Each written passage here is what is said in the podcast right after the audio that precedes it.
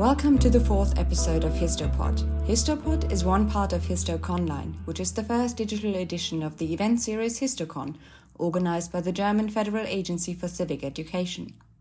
HistoConline aims to commemorate the end of World War II from multiple and international perspectives. My name is Annika Brockschmidt.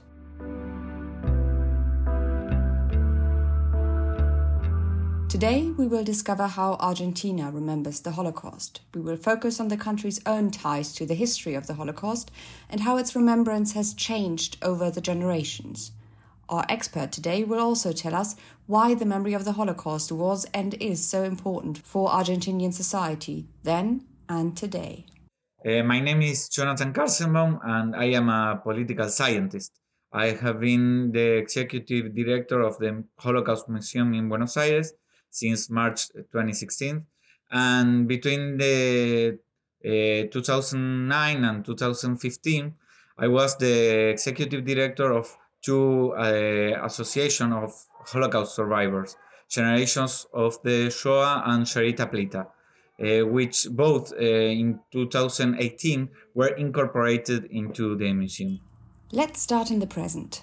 What is the situation in Argentina today? What does the public remembrance of the Holocaust look like today? Argentina has a growing importance place uh, the Holocaust in the collective memory. Uh, there are gov- governmental uh, remembrance events, memorials in the city of Buenos Aires and in other cities. Argentina is a, a founding member of the IHRA and the only Latin American member of the IHRA. So there is a commitment, uh, of course, of the Jewish community. It's the largest in Latin America, and it's one of the reasons uh, that uh, the remembrance of the Holocaust in this country it's uh, so public. And we also have the uh, International Day of Remembrance on the 27th of uh, January, and there are governmental events in Yom HaShoah in April or May, it depends on the year, uh, uh, the central community entity, and the museum. We carried out uh, a, remember, a remembrance uh, event. And in Argentina, also, uh, we have the, nine, the April 19th uh, declared the Day of Coexistence in Cultural Diversity and in remembrance of the uh, Warsaw Ghetto Uprising. And also in the schools, uh, there are activities around the Anne Frank uh, birthday. But I have to say that in Argentina there are 200,000 Jewish, more or less, in the country of about 45 million people. I asked Jonathan to tell us more about the history of the Holocaust survivors who came to Argentina. We, as the largest community, and we, received uh, about uh, four or five thousand Holocaust survivors during the war and after the war. So we have uh, an, a growing uh, commitment uh, of the Holocaust survivors and their sons and the grandsons uh, now that uh, made that possible that now the federal state and the provinces and the cities has uh, have been uh, walking uh, an important road to to remember the Holocaust. Today, young Jewish Argentinians are very involved in the remembrance of the Holocaust. Jonathan goes into detail about some projects that his museum offers to strengthen the bond between the young and the remaining Holocaust survivors. I, I have to um, say that in the Jewish community, the young generations are very involved in the Holocaust remembrance. There are projects um, uh, made for them in the last 10 to 15 years and even they led projects uh, by themselves. For example, there is a project called uh, Remember Us here in Argentina, led by young people. We in the museum have the Apprentice project that is uh, designed for the future. We made a young person uh, meet a Holocaust survivor. They have a bonding, they have meetings, And after some process on those meetings, that a young person commits to tell the story of his uh, survivor, of his teacher, and also they have to tell in the future uh, about the bond. Uh, that's the importance of the project. It looks a bit different when we look to the non Jewish community. However, Jonathan remains optimistic. Uh, I have to say that uh, in the non Jewish uh, uh, world here in Argentina, in the non Jewish regular Argentinians, the young people are interested growingly in the Holocaust, but um, it's a slower process.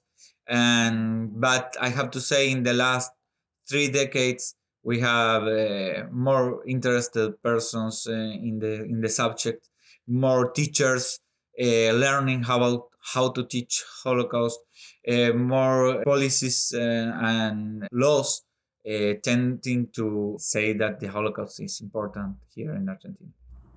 Part of Argentinian history is the story of Jewish immigrants and refugees before, during, and after the war. Argentina, um, during the whole process of the Nazi regime, received more or less the uh, 40,000 Jewish coming uh, from 1933 to the end of the 40s a part of them, 10% were Holocaust survivors. But uh, during the war, uh, Argentina was neutral, and some refugees uh, managed to come to the country during the war. Um, after the war, uh, it was harder to enter the country because uh, we had in the government, in the uh, migratory direction, we have uh, some anti Semitic policies.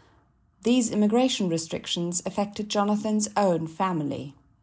They had to uh, enter the country uh, through Paraguay, Uruguay, Bolivia, and Brazil. Uh, for example, my grandparents came through Uruguay um, after the war. It was from 1945 to 1949 that those immigrants were uh, regularized this, those those situations and they uh, were allowed to enter after 49 without a problem. Argentina was neutral in World War II because probably very few of you, myself included, are experts for Argentinian history. Jonathan has been kind enough to give us some insight into the history of the already existing Jewish community in Argentina during World War II the neutrality of Argentina has uh, some issues. Uh, for example, we made a new museum uh, last December. Uh, we couldn't open more than three weeks, but in that museum we show that the events related uh, with Argentina and the Holocaust were a few. The most important one was, and, and I think we will talk about it, uh, the Eichmann case.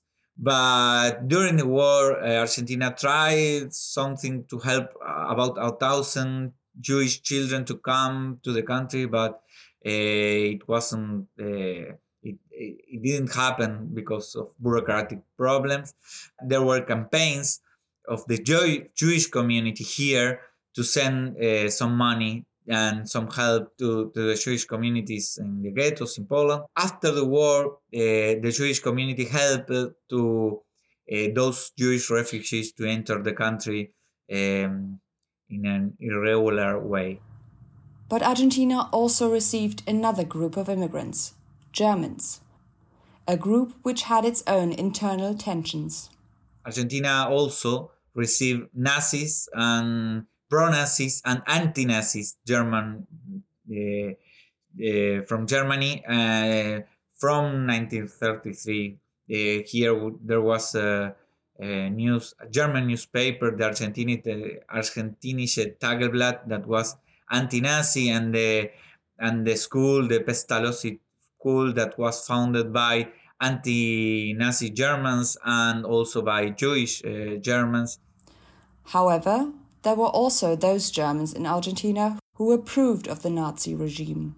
There were also a lot of uh, German schools that were in line with the Nazi regime. We have here uh, an important stadium, the Luna Park.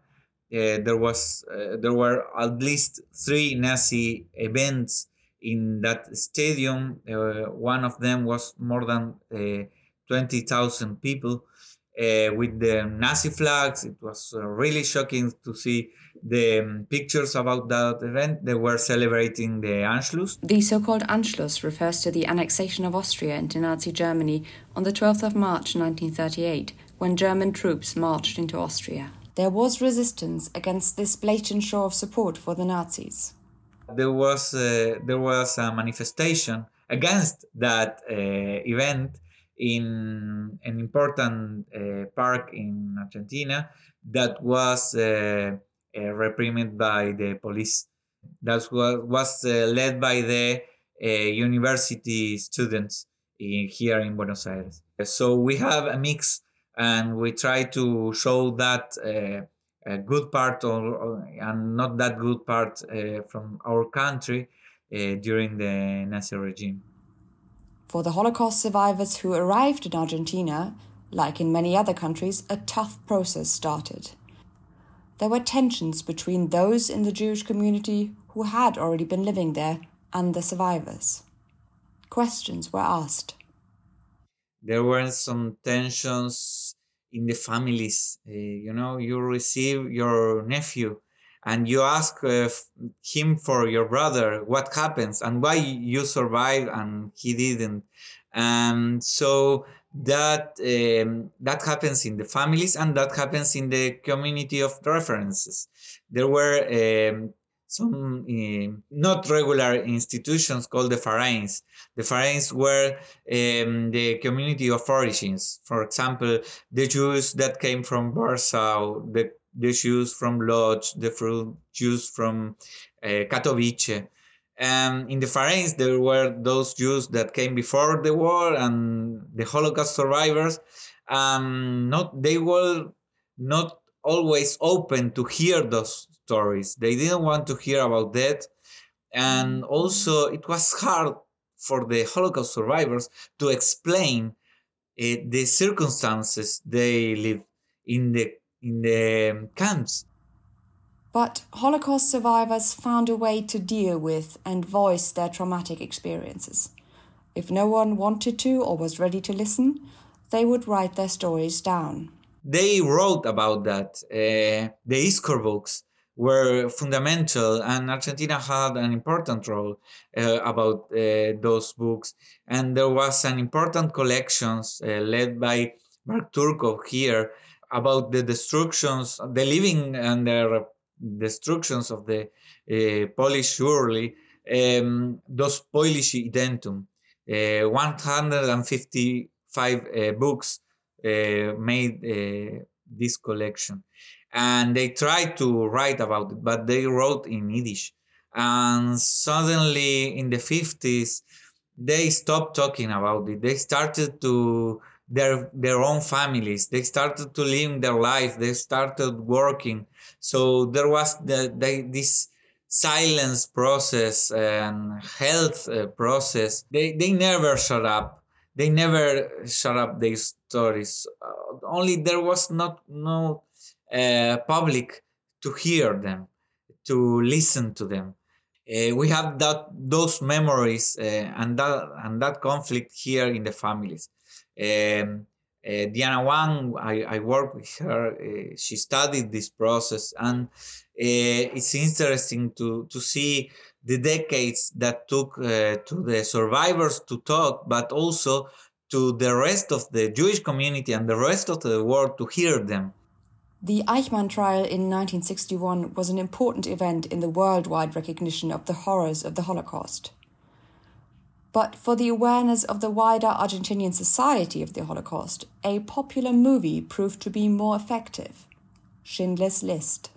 The Eichmann case was an open door in Israel, but I have to say that uh, in the Jewish community, that, that happened slowly in the 70s and uh, with the Sherit Hapleita, uh, but in the in the Argentina in Argentina, those voices were heard only after the the Schindler List and the Shoah Foundation took uh, taking testimonies ar- around the world. In, in the Jewish community, the Holocaust survivors were listened, but in in Argentina, in the media, in the television, that started after the Schindler's List and the Shoah Foundation project. I asked Jonathan about the school classes that come to his museum today. Is the visit to the museum mandatory in the school curriculum, or does it depend on each individual teacher? 80% of the uh, groups uh, of the schools were uh, led by the teacher. Uh, it's not the schools that start the or, or, or books the the visit so um, it depends a lot of the teachers. We work a lot. We we we make uh, training for the teachers. There are uh, other uh, places in argentina other uh, institutions that works with the, uh, how to teach holocaust. But uh, it's, it is not um, now systematic in the um, educational system. It depends in the province it depends in the school. It depends on the ministry of education and uh, of that province. And i have to say it's it's growing um, and we are witnesses of, of, that. In the jewish community uh, there are there is, we work like uh, for at least uh, 30 years of uh, of including the Holocaust as a Jew subject. Um, but outside the Jewish community, of outside the Jewish schools, it uh, will take uh, longer. Unfortunately, not all is rosy today. We have uh, many problems on, on the banalization of the Holocaust because uh, some politician or some leader or some um, deputy says something about you're like Hitler or you're like Goebbels, and we have some problems. But it's a it's a bad effect of a good uh, issue that uh, the Holocaust is, is is seen here in Argentina that the worst that can happen. Especially when the country has tried to come to terms with its own violent past, remembrance of the Holocaust has helped them to do exactly that the Holocaust helped the memory of the dictatorship crimes. On the 24th of March 1976, a coup d'etat took place in Argentina. A right wing group overthrew Isabel Perón as president of Argentina and replaced her with a military junta under leadership of General Videla. During the ensuing so called Dirty War, approximately 30,000 Argentinians who were in opposition to the dictatorship were killed or disappeared, never to be seen again. Some historians have analyzed the killings and have noted genocidal characteristics in their targeting and execution. From 76 to 83, there was violation of human rights uh, and systematic uh, persecution and torture and assassination of I, we don't know the exact number of 30,000 Argentinians uh, in the in the memory of the the human right, rights uh, organizations that came after the dictator in the um, democracy they sing that uh, some songs that were like as as it go, it happens to the Nazis it will happen uh, to, to the criminals here in Argentina. In Spanish is, como a los nazis les va a pasar, a donde vayan los iremos a buscar.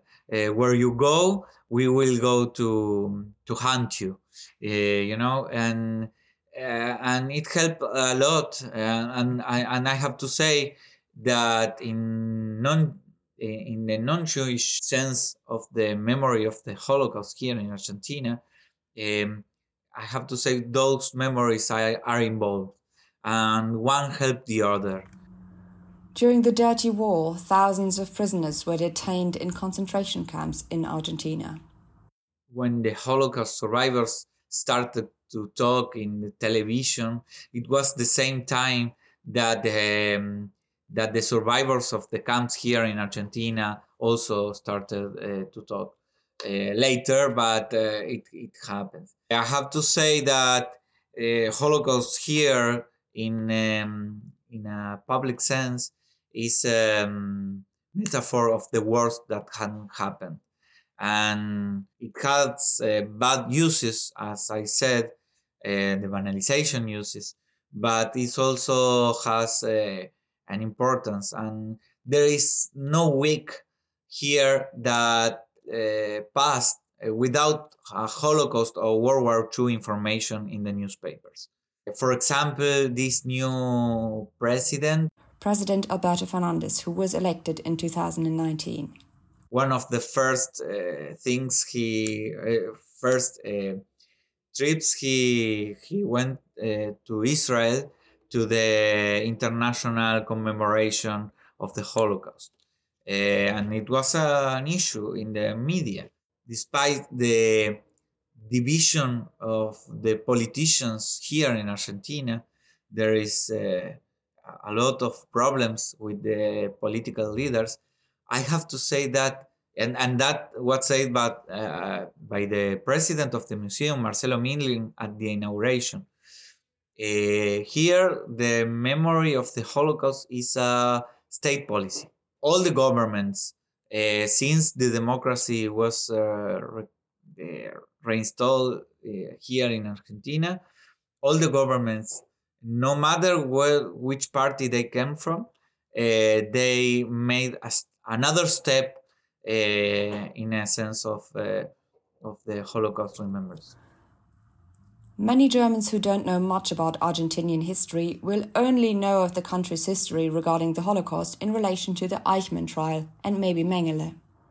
It is a common perception here that Argentina harbored many a German war criminal after the end of World War II. I think that that perception, as you perfectly said, uh, it's uh, was built around the Eichmann case. Uh, it's true that Eichmann and Mengele and Dinko Sakic and uh, Erich Priebke, some criminals came to our country, but in, in numbers and in importance of that criminals, it, it's not different that uh, other countries in Europe or even in America. Uh, so Franz Stangl went to Brazil, and and Brazil is not known, uh, not that famous in, in this subject. So the Eichmann case put uh, in, in Argentina some perception that was a refugee for criminals. They came, they, they came, that, that happened. And some of them were extradited and some of them died here in peace or Mengele managed to um, to escape to Brazil and died in Brazil. So that happened. But Jonathan also stresses the importance of the Eichmann trial in Argentinian history. We have some part in our museum that we talk about the Eichmann case uh, because, as I said before, uh, it, this, it's the main event that relates our country to the Holocaust the importance of the memory of the Holocaust erased some of that memory as Argentina as a refugee of criminals, and Argentina now is leading the educational projects of uh, memory in, in, in this continent or, or in Latin America. Argentina, it's a model of teaching Holocaust uh, of, because we have like 30 or 40 years of production of uh, of, uh, of memory and and, and projects at least the, the last 30 years were uh, growing uh, institutions uh, dedicated to the memory of the holocaust and, and programs and training programs so and argentina as a founder member of the IHRA say something different about uh, that uh, issue. But yes, it happens, and we we told that stories. We don't uh, hide them, uh, but it's not the the only thing about Argentina. And Argentina was also uh, the country after Palestine and after United States that received more Jewish uh, during the uh, during the Nazi regime, and that's and we that story we also have to tell. Although there have been anti Semitic incidents in recent Argentinian history, Jonathan says that generally the relationship between the Jewish and non Jewish community is very good. However, 2020 brought some changes in the margins of society. The reason for new versions of old anti Semitic conspiracy tales popping up again was the COVID 19 pandemic. And while these are not generally popular opinions in Argentina, Jonathan asks for vigilance. Now, in the pandemic, there were also some episodes uh, uh, and some groups that uh, accuses the Jews to be involved with the pandemic, with the virus and the vaccine. Some conspiranoic groups that that made some statements about that. They are um, in the margins of the society. They, they, they, are not here now, but we know that uh, the Nazi regime started as a marginal group, as a, a, a, very small group uh, in in some in some bar started, and we we we have to not underestimate any sign of anti-Semitism.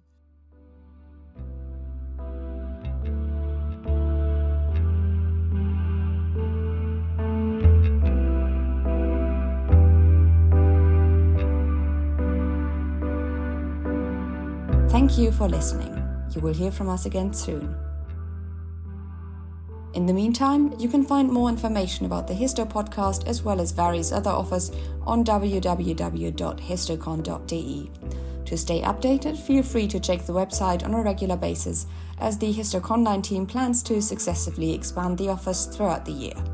If you have other questions, please reach out to the team via histocon2020 at bpb.de.